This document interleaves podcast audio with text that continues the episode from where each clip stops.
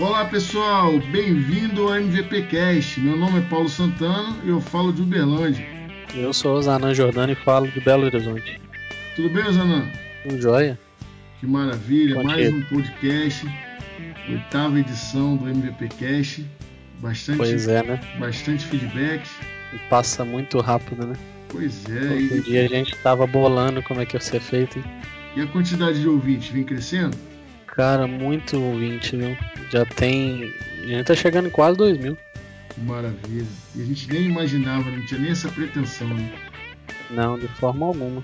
Eu, imaginava que ia ser poucas pessoas.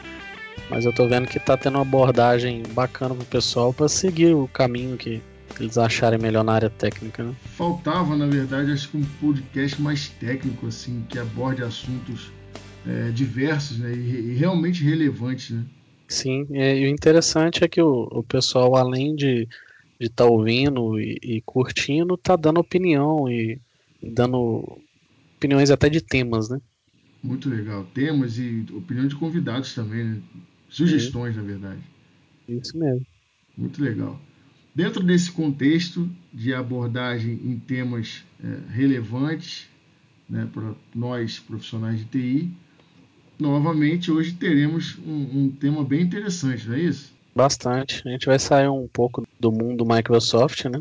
Isso. E vamos entrar aí para um, um novo mundo técnico aí. Maravilha. E hoje a gente então vai falar sobre o futuro dos balanceadores de aplicação. E para falar e conversar conosco sobre esse tema, a gente trouxe quem?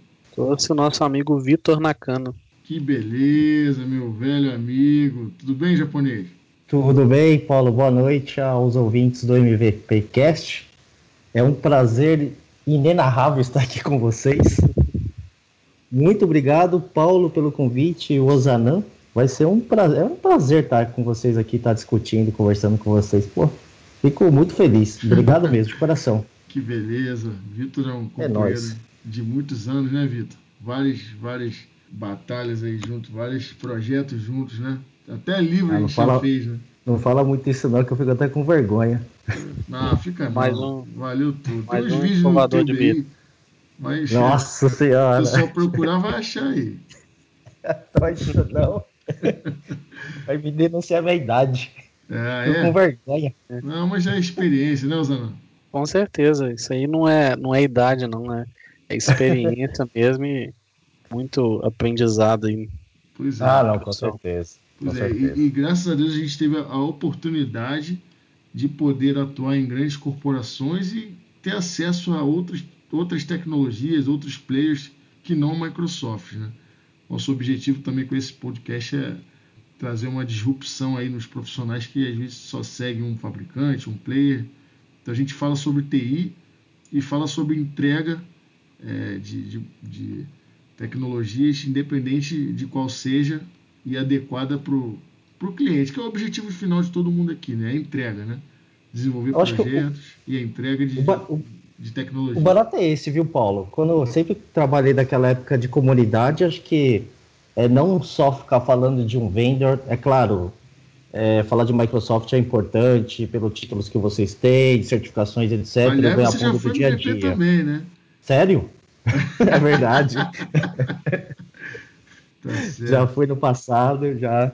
Mas eu acho que o, o, o para mim o, o, o legal da comunidade é, é o no vendor, né? Você tá falando um pouco de tudo, claro, tem que falar um pouco mais da Microsoft, eu entendo pelo título de você, que vocês possuem, mas eu acho que o bacana é isso, o Paulo e o Zana. Acho que esse que é o, é o, é o caminho que vocês estão trilhando aí. Legal. Parabéns. Sim, e hoje o ambiente, você tem os, os concorrentes que estão se tornando parceiros, né? Exato. Própria Citrix, né? Citrix com Microsoft, já, Tem já uma- escutei uma parceria. inimizades, agora está num, um caso romântico entre só love entre os dois. Ah, mas já tem uma, uma- Podemos dizer que já tem uma parceria há muito tempo. Né? Uma não vive sem a Ah, outra. já, já. Enfim. Ô Zanan, vamos deixar o Vitor então se apresentar, que a gente daqui a pouco já Tá. vai entrar no tema e ele não teve a possibilidade de se apresentar. Bom. Fala um pouquinho pra gente aí do, da sua trajetória. Hoje o Vitor é Delivery Network Sales Engineer na Citrix. É, mas fala um pouquinho da sua trajetória na área de TI, resumidamente, porque senão a gente não sai daqui hoje. Bom, vamos lá. Eu, bom, meu nome é Vitor Nakano, como o Paulo me apresentou já, eu trabalho há muito tempo com, na área de tecnologia. É, comecei com suporte, vou imaginar, vou, vou denunciar minha, minha idade aqui, mexendo com as interfaces da ME2000, hum. jampeando, etc, hum. etc. Depois de lá para cá, eu recebi um convite para trabalhar nessa mesma empresa com a área de segurança e vim trabalhando muito com a área de segurança. E até hoje na Citrix também eu trabalho com segurança, porque o, o, o produto que eu trabalho tem um módulo para minimizar os riscos com, com relação às aplicações web, que é o WAF, né? O módulo de WAF. Uhum. E o legal da experiência que eu tenho, Paulo Zanan, é que assim, eu já trabalhei no lado da bancada do cliente, né? Eu já trabalhei também na bancada do lado centro integrador, e hoje eu estou trabalhando no fabricante, né? Então acho que eu tenho um pouco de experiência desses três lados da bancada, né? Sim, sim. Sei da deficiência do cliente, o que, que às vezes ele precisa, do integrador, né? De ofertar uma arquitetura com menor custo, que seja é, fácil de operar, de manter, etc. E agora como fabricante também, na Citrix. Na Citrix hoje eu trabalho, eu sou um engenheiro de vendas, né? O nome de Sales Engineer é nome em inglês, mas a grosso modo é o, é o engenheiro de vendas. Então você, eu trabalho hoje com um time de vendas dentro da Citrix, mas a parte técnica.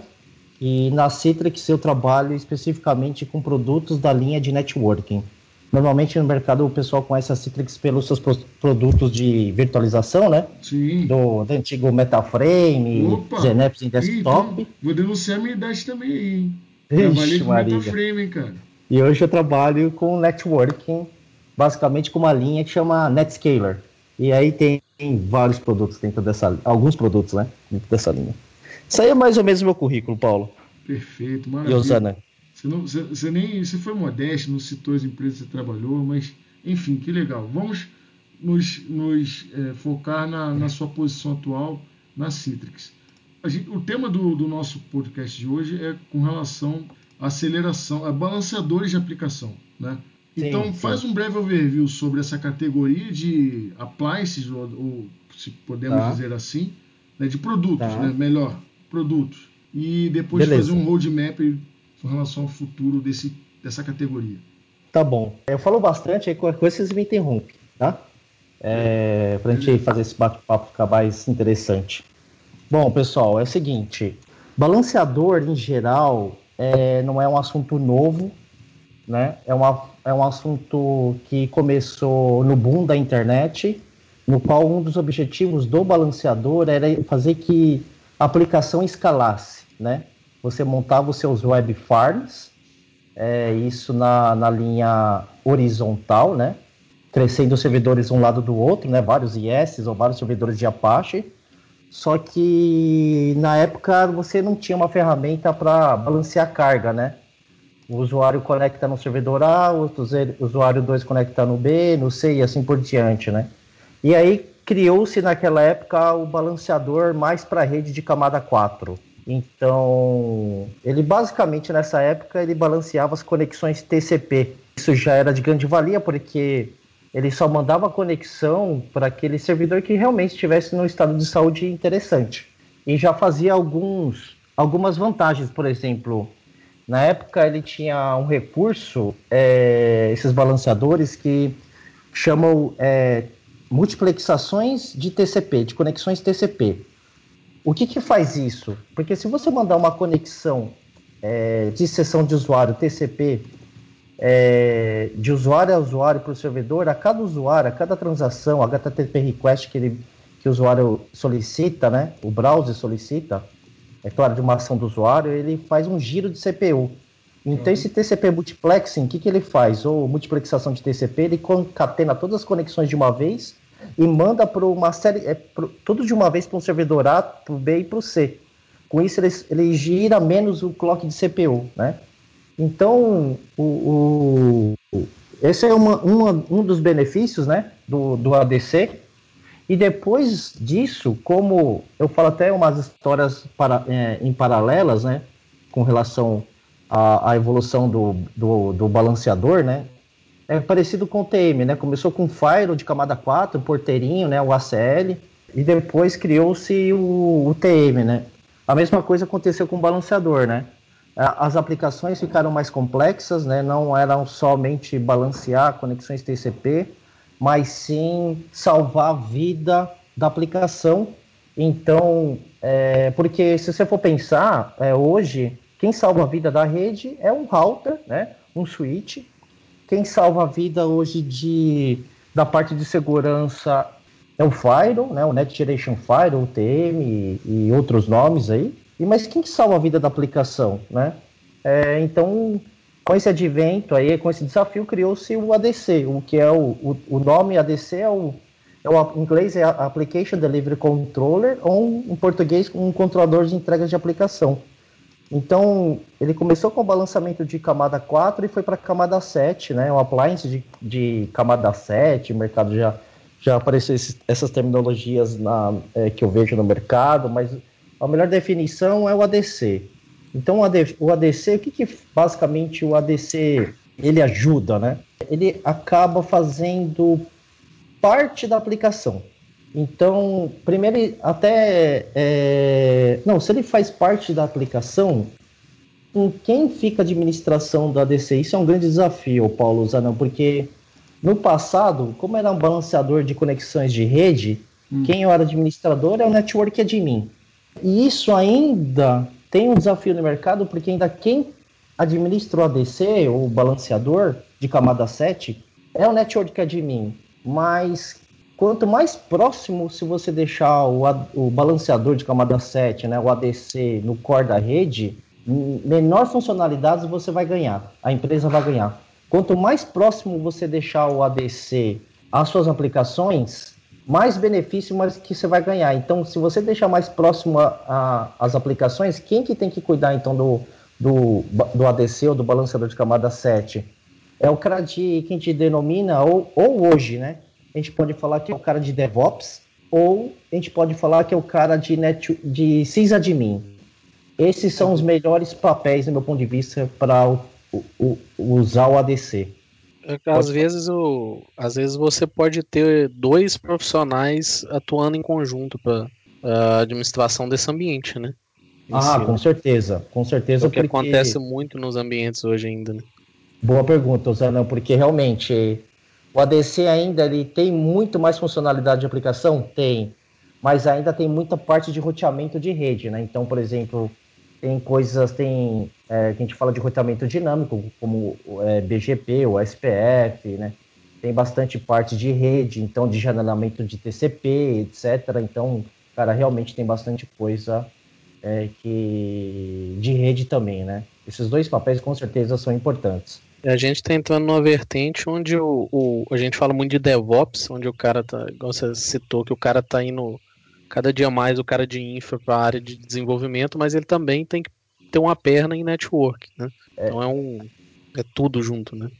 Exatamente. Essa talvez realmente é a essa intersecção entre o mundo de operação de infraestrutura mais o desenvolvimento hoje, acho que essa intersecção, é, o ADC ele se encaixa bem nessa intersecção. Né? Por, por quê? Por exemplo, quando você consegue, começa a posicionar, eu falei de posicionar mais próximo da aplicação, mas tá, quais são os benefícios que você vai ter? A primeira que eu já falei é aquela de multiplexação de TCP, né? É, você vai processar, você vai entregar a página para o usuário que está solicitando muito mais rápido, né? Outra que ele já faz, tem recursos bem básicos, como, por exemplo, cache, tem compressão, né? É, tem, por exemplo, vamos imaginar, é, quando eu digito lá mvpcast.com barra o um, nome de um diretório vai para um servidor específico, quando digita outro nome, outro diretório vai para outro tipo de servidor. Quando o usuário abrir um browser, ele consegue identificar a sua geolocalização, consegue identificar qual browser que você está usando, consegue identificar qual o sistema operacional que você está usando eu consigo identificar a latência da sua máquina até esses servidores que ele está, essas páginas, essas aplicações que eles estão consumindo. Então, é, eu consigo salvar a vida da aplicação, eu consigo performar. que a aplicação fique mais rápida e com uma maior disponibilidade. Né? Okay. Isso são benefícios bem, bem simples aqui, né? Bom, vocês vão me interrompendo aí que eu vou falando. Não, tranquilo. só, só entrando um pouco a, em questão de ambiente, Vitor. Esse, esse cenário todo aí, é, ele é, é para ambiente pode trabalhar num ambiente pequeno, médio, de grande porte? Como é que, que funciona isso hoje? Ah, boa pergunta. A gente tem ADC para todos. O mercado tem ADC, a Citrix tem ADC para todos os tamanhos, né? Desde um ambiente que processa, vamos imaginar, de 10 megas, bem pequenininho, até ambientes de alto, alto processamento de 200 megas. É, desculpa, 200 gigas. Então a gente tem para todo tamanho de empresa. É mesmo mesmo, ah, eu tenho só um servidor web, será que eu preciso de um ADC? Cara, a sua aplicação web não vai performar do jeito como você gostaria sem ter um ADC. É, é fácil de comprovar isso, tecnicamente. Quando o cliente coloca um ADC, mesmo que ele tenha uma aplicação web, ele ganha muito poder de processamento. O loading da página fica mais rápido, é, o render time fica mais rápido, coisas que você tem que, às vezes, alguma regra de negócio mudando a aplicação, o cara tem que mudar o código, é possível você mudar o código pelo ADC. Só para vocês terem uma ideia, o Paulo Zanan, eu consigo mudar o código da aplicação desde a, do header até o body e se precisar, se for conexão TCP, eu consigo mudar até o, o, o, o, o body de um campo TCP. Só para você ter uma ideia de como que é um poder de um, de um balanceador hoje no mercado né? como Netscaler. O, o Vitor, ainda, ainda em cima do, do produto, é, você sabe, eu já tive uma boa experiência com, com produtos da Citrix. E um deles, é, até me disse se ele foi descontinuado, é, chamava-se Access Gateway. Ainda existe, não? Boa pergunta, Paulo. Não, o Access Gateway... é, o, Access, o Access Gateway, na verdade, ele, ele, ele não, na verdade, ele mudou de nome, tá? Ele chama uhum. Netscaler Gateway. Uhum. Netscaler Gateway é um gateway de acesso para as aplicações Citrix. Isso. Mas por que, tá? que eu tô, por que, que eu comentei dele? Né? Hum. Não, não é para fugir do tema. É o não, seguinte, claro. porque no Access Gateway a gente poderia é, instalar ele numa máquina, tá? Subir uma máquina virtual ou hum. adquirir um appliance. E aí eu queria Sim. saber se com com o Netscaler é, funciona dessa forma também. Se você tem que ter o appliance ou se você pode ter uma máquina e você baixa lá a imagem ou numa VM, enfim, como é que funciona essa questão de, de, hard, de hardware? Ah, isso, isso, é bem bacana na Citrix, o Paulo usando, porque a Citrix é uma empresa de software, como todo mundo já conhece, né?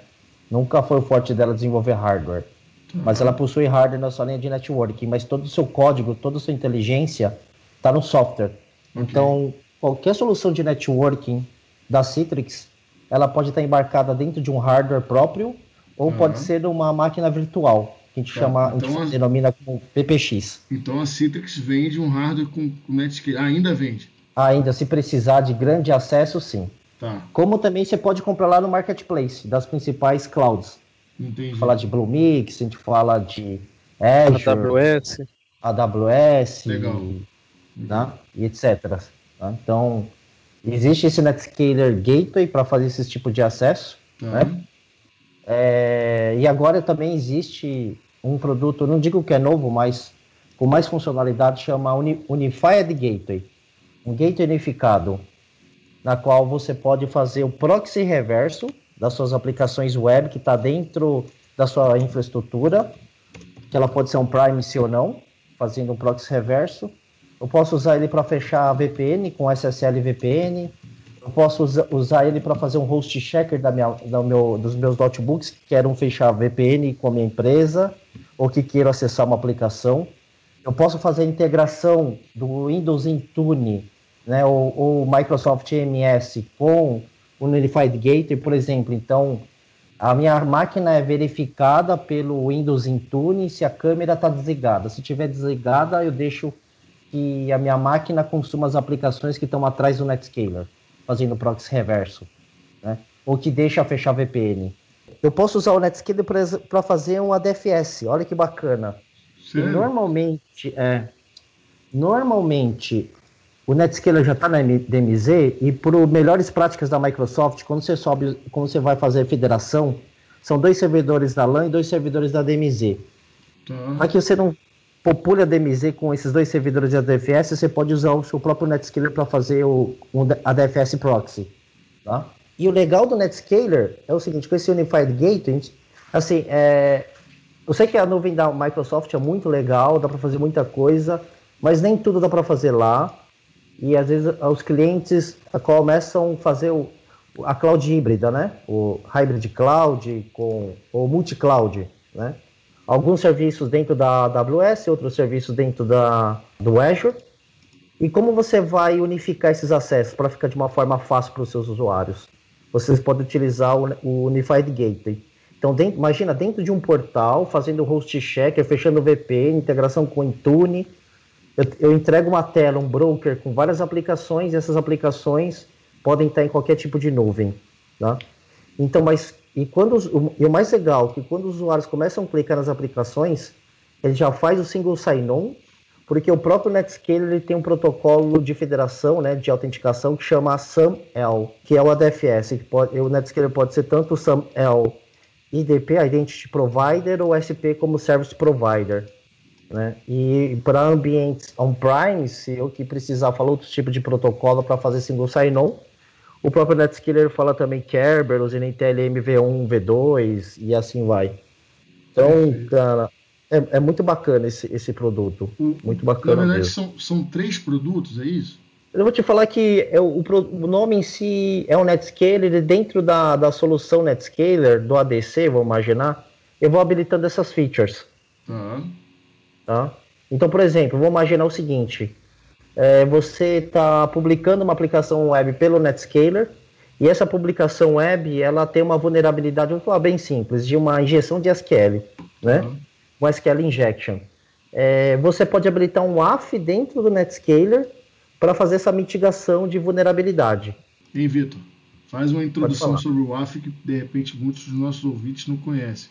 Não, bacana. Então é o seguinte, com essa Vou dar um cenário, né?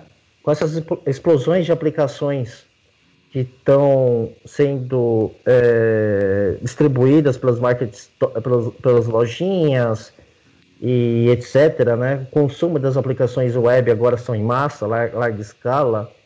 Consequentemente, a vulnerabilidade aumenta porque ele está em exposição, né? Sim. Não só aplicações de lojinha, mas como vou te falar que a maioria dos pequenos sites tem vulnerabilidade. Ah, tem bastante. Principalmente aqueles que foram desenvolvidos antigamente e que são estáticos. Esses aí, então. Ex exatamente. E então, a maioria. Exemplo, maioria. Maioria. Eu peguei. Sabe, eu, eu, eu trabalhei num caso recente que ele tinha uma vulnerabilidade um, é, bem antiga, que ele estava rodando ainda o Windows Server 2008, nem era o R2, uhum. era uma vulnerabilidade em cima do HTTP.sys, que era da parte do, do sistema operacional junto com o IS. E assim, ou ele planejava para fazer atualização desse servidor, o problema é que ele podia impactar isso é, dentro. Da, ele podia impactar a aplicação, porque se ele fizesse atualização do sistema operacional, a aplicação não poderia rodar mais. E aí ele tinha o Netscaler. Eu falei pro cara, cara, coloca o Netscaler, habilita o AF aí, né? Aí ele habilitou o AF, Aí ele falou, eu falei para ele, na época a área de segurança também estava envolvida, eu falei para a área de segurança qual que era a vulnerabilidade. Eles me falaram a vulnerabilidade, que tem um código, né, que chama CVE. É o CVE, número tal. Aí eu procurei lá no Netscaler, habilitei lá no Netscaler na parte de WAF e comecei a proteger a aplicação. E com isso eles ganharam mais tempo para se planejar para ou para mitigar a vulnerabilidade do, do sistema operacional ou colocar outras contramedidas ou fazer atualização é, da aplicação também, né? Sim. Para quem não conhece, o WAF é Web Application Firewall. Application, exato. falar agora. E, e, ele é, é uma camada, é, na verdade, ele vem na frente né, do, do, do website, como o Vitor estava falando, do website ou do aplicativo, enfim. Então ele é uma, uma, proteção a mais e que auxilia na, na correção aí da vulnerabilidade que existe aí no site que fica numa camada protegida de um ambiente controlado e protegido. Exatamente, porque para corrigir isso, ou o cliente tem que ter uma solução de WAF, ou ele muda o código da aplicação. Sim. Só que imagina você mudar o código da aplicação numa Black Friday. Tá, vou tirar a aplicação, vou deixar a minha loja fora do ar, Pois porque é. eu vou corrigir uma vulnerabilidade e o cara do CFO vai falar, e aí, vamos perder receita mesmo? E aí você precisa de um AF. Mudando um pouco, o Vitor, dessa parte técnica, o pessoal às vezes tá- sempre está perguntando, quando a gente fala de, de alguma, alguma ferramenta aqui, como é que o cara adquire o, a ferramenta? Ela é licença, o cara compra? Como é que funciona hoje? Ah, hoje tem várias modalidades, Josanã. Hoje você tem, as- tem as- ainda tem as licenças perpétuas, né? Uhum. Mas tem por subscrição também. É, tem pela. Tem, solu, tem, tem nos marketplaces, né? Que você pode fazer o Bring Your Own License. é, ou você compra por hora, né? Conforme a demanda. É, cara, tem, hoje tem vários sabores. E a Citrix sempre é, posiciona um parceiro para ajudar o, o cliente a, a definir qual é o melhor tipo de licenciamento. Na clou- no cloud ela, ela entra como serviço, né? Entra como serviço também. E, Ou você pode levar sua licença para a nuvem. é, Existe essa e- opção também. e entrando um pouco, eu vi que ele tem a parte de container, né? Ah, boa. Consegue boa. falar um pouco aí pra gente? Claro. O que está acontecendo no mercado de ADC? Então, assim, é, como ele tem um foco muito mais para aplicação, os ADCs em geral, né, não só da Citrix, claro, representando o Citrix, mas outros também que eu conheço, é, quando você desenvolve uma aplicação, co- co- contextualizar aqui, para ficar mais fácil. Quando você desenvolve uma aplicação, você tem um binário que é compilado, né? Isso Aí você vai lá no seu servidor de S, joga lá o seu, seu código e vai para a memória RAM. Aí quando você tem uma atualização, é, você tem que dar um kill no processo, às vezes dá o IS restart, que eu lembro, lá no IS, para desalocar tá, da tá, memória. tá lembrado, hein? É, eu tô vendo, ó, fugi um pouco de Microsoft, mas eu lembro um pouquinho. Dava o IS reset lá para desalocar da memória. né? E aí, cara, o cara mudava o código da aplicação, subia de novo. Ah, mas eu preciso mais performance. Ah, vamos colocar mais processador e mais memória. Cara, é, é- essa é a única maneira de fazer que as aplicações escalem. Porque é, é o modo como elas foram desenvolvidas. com cer- Se você quer colocar outros servidores em paralelo, fazer um. é, não é, escalar norte, é, na vertical e na- você quer escalar na horizontal, você vai ter que subir vários servidores. Mas para isso a aplicação não foi construída para fazer cluster. Bom, com isso surgiu então a historinha do Docker, né? Então eu aproveito melhor o recurso, né? Porque aquela historinha, ah, eu quero subir uma aplicação, qual que é a quantidade de memória RAM e processador que eu quero para essa aplicação? Eu, tinha um, eu lembro que era, uma, era um valor básico, né? Era tipo 4 GB de memória RAM e dois, duas vCPUs, né? Com isso você come, com, com, como máquina virtual hoje é Gremlins, né? Você joga água lá, sai brotando um monte de máquina. é, é, você começa a perder muito recurso, né? E aí começou, aí veio essa historinha do Docker, antigamente era Linux Container, para aproveitar melhor os recursos, né? Dentro do container você tem os microserviços, né? Aquela, o desacouplamento, né, do código, né? A, a, o, o, o, conglomerado, vamos falar, uma porção de containers ou microserviço é que forma a aplicação, que ela é totalmente descentralizada, né? Eu até dou um exemplo para a galera, imagina que hoje o like, no caso do Facebook, né? O like é um microserviço, o post é outro microserviço, a GUI é outro microserviço e a, e a composição de tudo isso gera, é, é, ele renderiza a página do Facebook, né? Então você tem, começa a ter muito tráfego e cada container tem os seus IPs, né? Porque ele tem uma stack direto com as interfaces do sistema operacional, os containers. Então você precisa. É, então, como que um, como você tem uma conversa lateral, né? É, como um Hansor da vida, para um microserviço falar com outro microserviço, ou um container falar com outro container, né? Se existe esse tráfego lateral, a Citrix pensou, cara, vou e, e para gerenciar esse tráfego? E para mim otimizar esse tráfego, né? A Citrix pensou, então vou construir um outro Netscaler, um Netscaler em formato de container, né? imagina um microservice, o micro balancer, micro load balance para balancear os, as transações, né, a, as, entre os microserviços. Então, com isso, qual que, qual que é a vantagem, né? A gente está falando de um, um, é um, é um micro load balance, um Netscaler CPX que ele, ele vai entender essa transação entre os microserviços, vai otimizar, os, o, o, o, o, você vai conseguir fazer integrações com Mesos para fazer um cluster, ou com Kubernetes, né? E, e outras ferramentas, né? É, ele, é, é... na verdade, eu só te interrompendo, Vitor, rapidinho. Ele é, ele é uma parte do Netscaler. Exatamente, cara. exatamente. Ah, ele é uma parte do Netscaler com as principais funcionalidades para atender essa, esse mercado de microserviço, é. de container. Okay. Então é como, é como ele estivesse instalando. É, é, ele é muito simples é, e ele é bem legal porque é como se estivesse instalando um container numa aplicação. Então você vai lá, lá o comando docker load e você coloca lá o, o, o, o path onde está o, o binário do, do, CT, do CPX ele instala lá no container. E aí você começa a fazer as regras de negócio de balanceamento entre um container e o outro. Então, de vez um container chamar o outro diretamente, ele sempre vai passar pelo Netscaler, esse CPX, e o CPX que vai gerenciar essa comunicação entre os containers.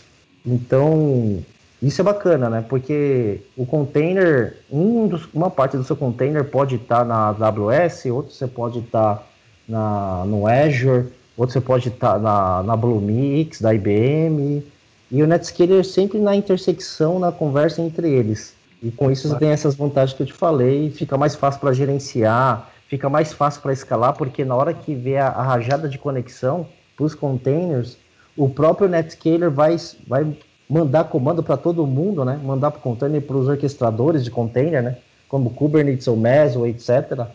Para que faça criar mais containers para escalar a aplicação. Excelente, então, Vitor. Excelente. É tudo automatizado, cara. Isso Muito é bem bom. bacana.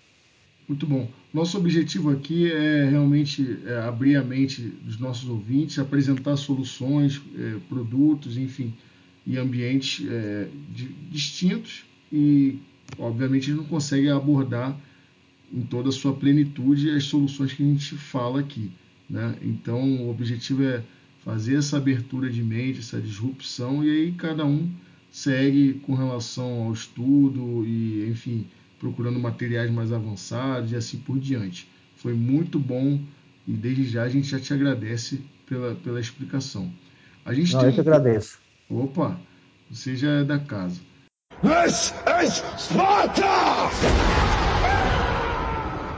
A gente tem um quadro que a gente faz hum. é, semanalmente é, com os convidados, que é primeiramente a indicação de um livro, tá? Um livro que seja realmente é, bom e relevante para os nossos ouvintes, tanto tecnicamente quanto pessoalmente, profissionalmente, enfim, tá?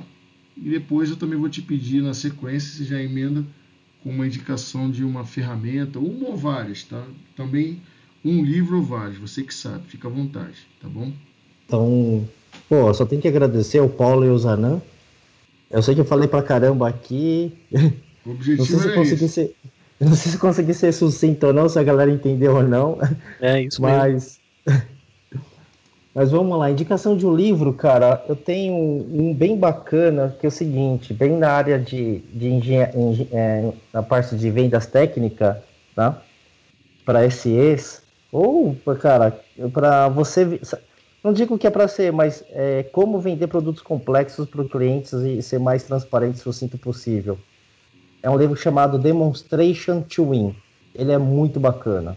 É, esse, esse, esse livro ele conta, é, são vários casos de uso de vários engenheiros de vendas que trabalharam em grandes fabricantes, mostraram como foram a sua carreira de é, vem, como vender um produto complexo e transformando isso de uma forma mais simples para o usuário final. Então esse, esse é o livro que eu indico. Tem, infelizmente ele está em inglês, tá? É um requisito hoje para a de TI, mas ele está em inglês. Então chama Demonstration to Win. Você procurar na Amazon, Exatamente. Então esse é o livro. E ferramenta? outro, ferramenta, puta, eu sou Ah, você apaixonado. indicar outro livro? Desculpa. não, Sei. não, não, ferramenta agora, ferramenta. Tá. Umas ferramentas que eu sou apaixonado até hoje é uma suíte da Sys Internals, do Opa. Mark Rusinovich. É, e dentro Cara, é uma dessa. suíte que todo mundo utiliza, né? Dependente da área. Ah, Sim. com certeza, cara. Sem dúvida. Process Monitor, Process Explorer, Regmon. Firemon. É, acho que é isso mesmo, é algo desse tipo. Vitor, Mas eu tive. Eu, eu- eu lembro que teve, teve um, um, um MVP Summit que eu tive o prazer de conversar com o Mark Rusinovich, cara. era isso que eu ia falar agora. Eu conheci ele no ano passado, no Viamon, em Ah, Nova é? Orleans. É, ele estava lá pela Microsoft, fez um. participou do- de, um, de um keynote no palco Tá. principal, e aí depois ele estava no stand lá. Ele escreveu um livro, né? Ele estava lá distribuindo o livro e tal, nem cobrou nada. E todo mundo que estava no evento ganhou o livro. E aí Não, eu cara- também tive a oportunidade de conversar rapidamente com ele. Bati até uma foto com ele. Na verdade, saiu uma versão da suíte para nanoserver, tá? Ah, para Nano Server. É. Legal. Nanoserver, inclusive, que a gente comentou no programa passado, né, Osana? Que o Isso. Banin, na verdade, comentou que na próxima versão já vai, já não vai mais fazer parte da, ins- não vai ser um modo de instalação, né? Vai virar um container, por isso que eu lembrei. Isso. É, container é uma coisa que não tem como fugir mais. É, a- é a realidade. Verdade. É. Vitor, maravilha. Oi. É, novamente te agradecer por, por ter aceito o convite. A gente sabe que a sua agenda é cheia, gravando tarde da noite. E sempre aceitando o convite dos amigos aí. Muito obrigado. Sucesso aí na carreira profissional.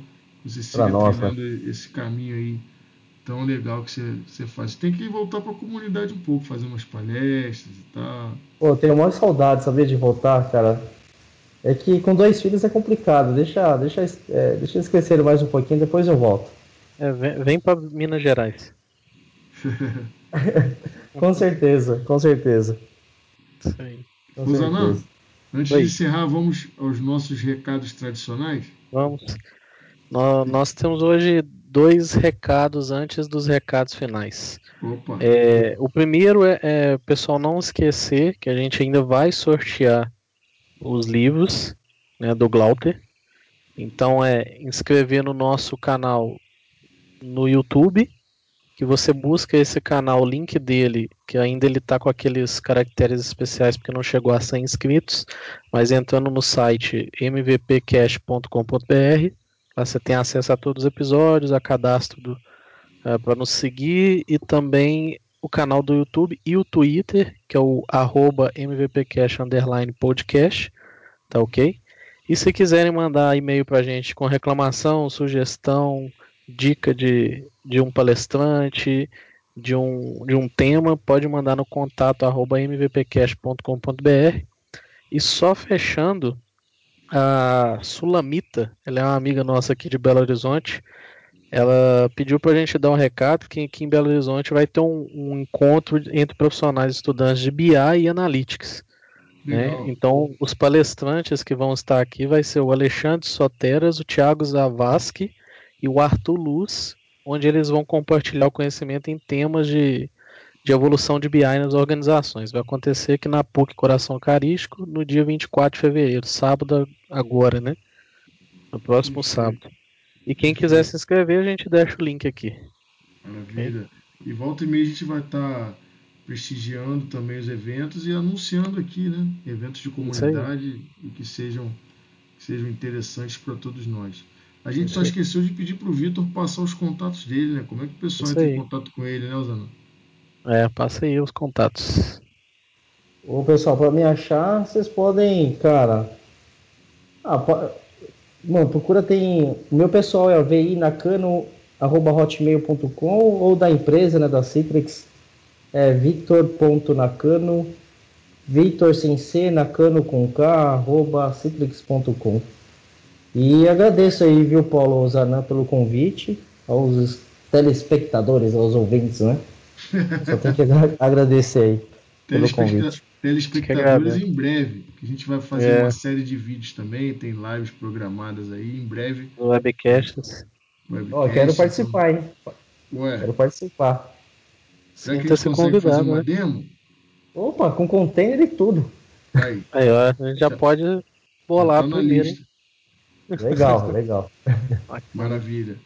É, a ideia nossa é, é, não, não ficar só no áudio. O áudio é, ele é uma, um mecanismo bem interessante hoje em dia, que as pessoas hoje têm aquela questão do tempo de deslocamento, do, de, de casa para o trabalho e, e, do trabalho para casa, e, e, aí vão escutando, e é bem interessante. Mas também a gente quer atender aqueles que têm predileção por vídeo, enfim. Então a gente vai estar tá sempre atendendo bem os nossos amigos que nos acompanham. Bom, é, quem tiver interesse também em qualquer tipo de consultoria com relação à área de TI, enfim, e aos temas abordados aqui, pode nos procurar também através dos canais que o Osanan já anunciou. Tá bom? Então, Vitor, novamente obrigado. Osanan, até a próxima semana. A próxima, valeu. Valeu, pessoal. Muito obrigado pelo convite. Um forte abraço a todos e até o próximo episódio. Até mais. Tchau, tchau, pessoal. Valeu.